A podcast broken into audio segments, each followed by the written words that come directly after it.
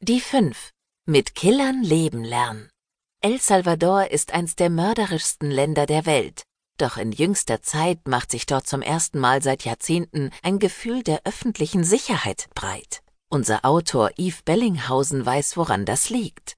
Sein Report heißt Mit Killern leben lernen. Waffen, Waffen, Waffen. Ich habe noch nie so viele Waffen gesehen wie hier in San Salvador, der Hauptstadt El Salvadors.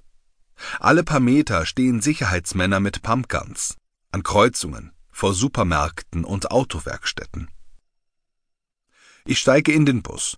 Für ein paar Tage möchte ich an den Pazifik, zwänge mich an zwei bewaffneten Soldaten vorbei und sehe einen Radpanzer am Straßenrand. Im Hostel angekommen, lege ich mich in die Hängematte, um eine Papaya zu löffeln. Neben dem Pool liegt ein Gewehr. Erst ignoriere ich es, doch nach ein paar Minuten macht mich der Anblick nervös. Ich frage Dan, den Besitzer des Hostels, ob er bitte seine Waffe wegräumen könne. Kein Problem, sagt er, das sei auch nur eine Sportwaffe. Zum Üben. Die echten hole ich erst raus, wenn die bösen Jungs kommen. Dan blinzelt mich fragend an, als sollte ich jetzt irgendwie schockiert reagieren, aber solche markigen Sprüche überraschen mich nicht mehr. Ich bin seit zwei Monaten in El Salvador, das seit Jahrzehnten mit die höchste Mordrate der Welt hat.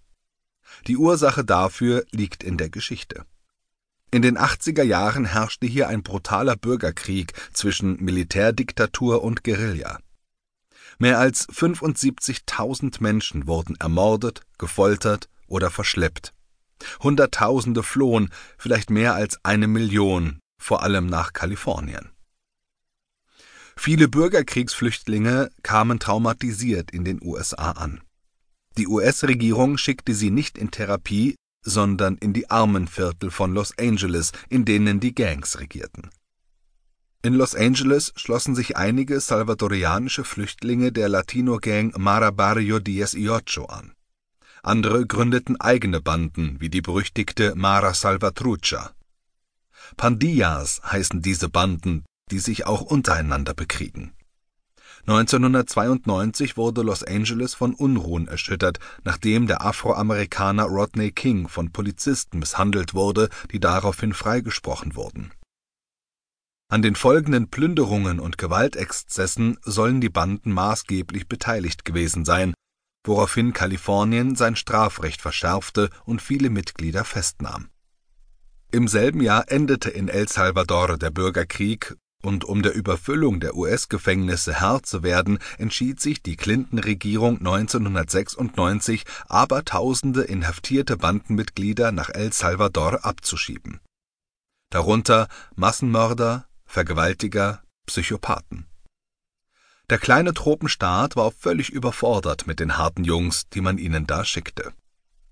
Offiziell war der Bürgerkrieg in El Salvador vorbei. Stattdessen hatte man nun Pandilleros im Land. Kinder, die Menschen für zwei Dollar erschießen, Jugendliche, die ihre Feinde totprügeln. Jeder in El Salvador kann eine Geschichte davon erzählen, wie er mal überfallen oder angegriffen wurde. Dan erzählt seine Geschichte so. In den Nullerjahren kam er aus Kalifornien nach El Salvador. Er hatte eine Salvadorianerin geheiratet, eine Tochter mit ihr bekommen und für 35.000 Dollar ein Grundstück am Pazifik gekauft. Dann fing Dan irgendwie Streit mit seinem Nachbarn an, der ihm daraufhin einen Auftragskiller vorbeischickte. Das ist ein lukratives Geschäft für einige Pandillas. Dan konnte mit seiner Tochter im letzten Moment entkommen. Danach ließ er sich für 70.000 Dollar eine gigantische Mauer mit dreifach NATO-Draht um sein Grundstück hochziehen und deckte sich mit Waffen ein. Kein untypisches Verhalten hierzulande. Die Strategie der salvadorianischen Regierung war es in den vergangenen Jahren, Deals mit den Banden auszuhandeln. Weniger Morde für bessere Haftbedingungen. Doch im März 2022 erklärte der Präsident Nayib Bukele den Banden den Krieg und rief den Ausnahmezustand aus. Schwer bewaffnete Polizisten marschierten in die Problemviertel und steckten Zehntausende Verdächtige ins Gefängnis, darunter Tausende Unschuldige. Bukele lässt Journalisten ausspionieren, schickt Soldaten ins Parlament und feuert unliebsame Richter.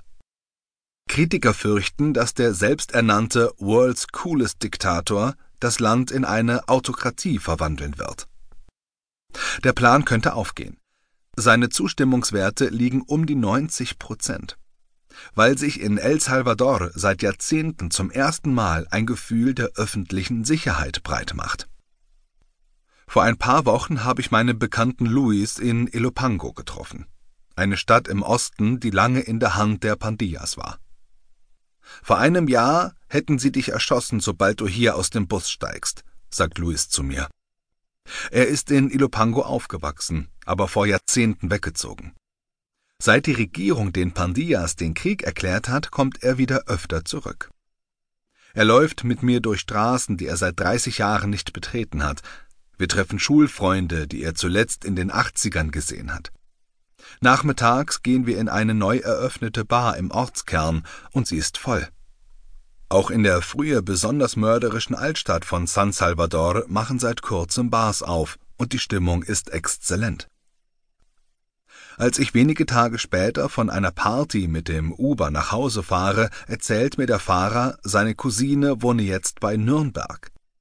Eigentlich wollte er ja hinfliegen und sie besuchen, aber seine Mutter habe ihn gebeten, nicht nach Europa zu fliegen, wegen des Krieges.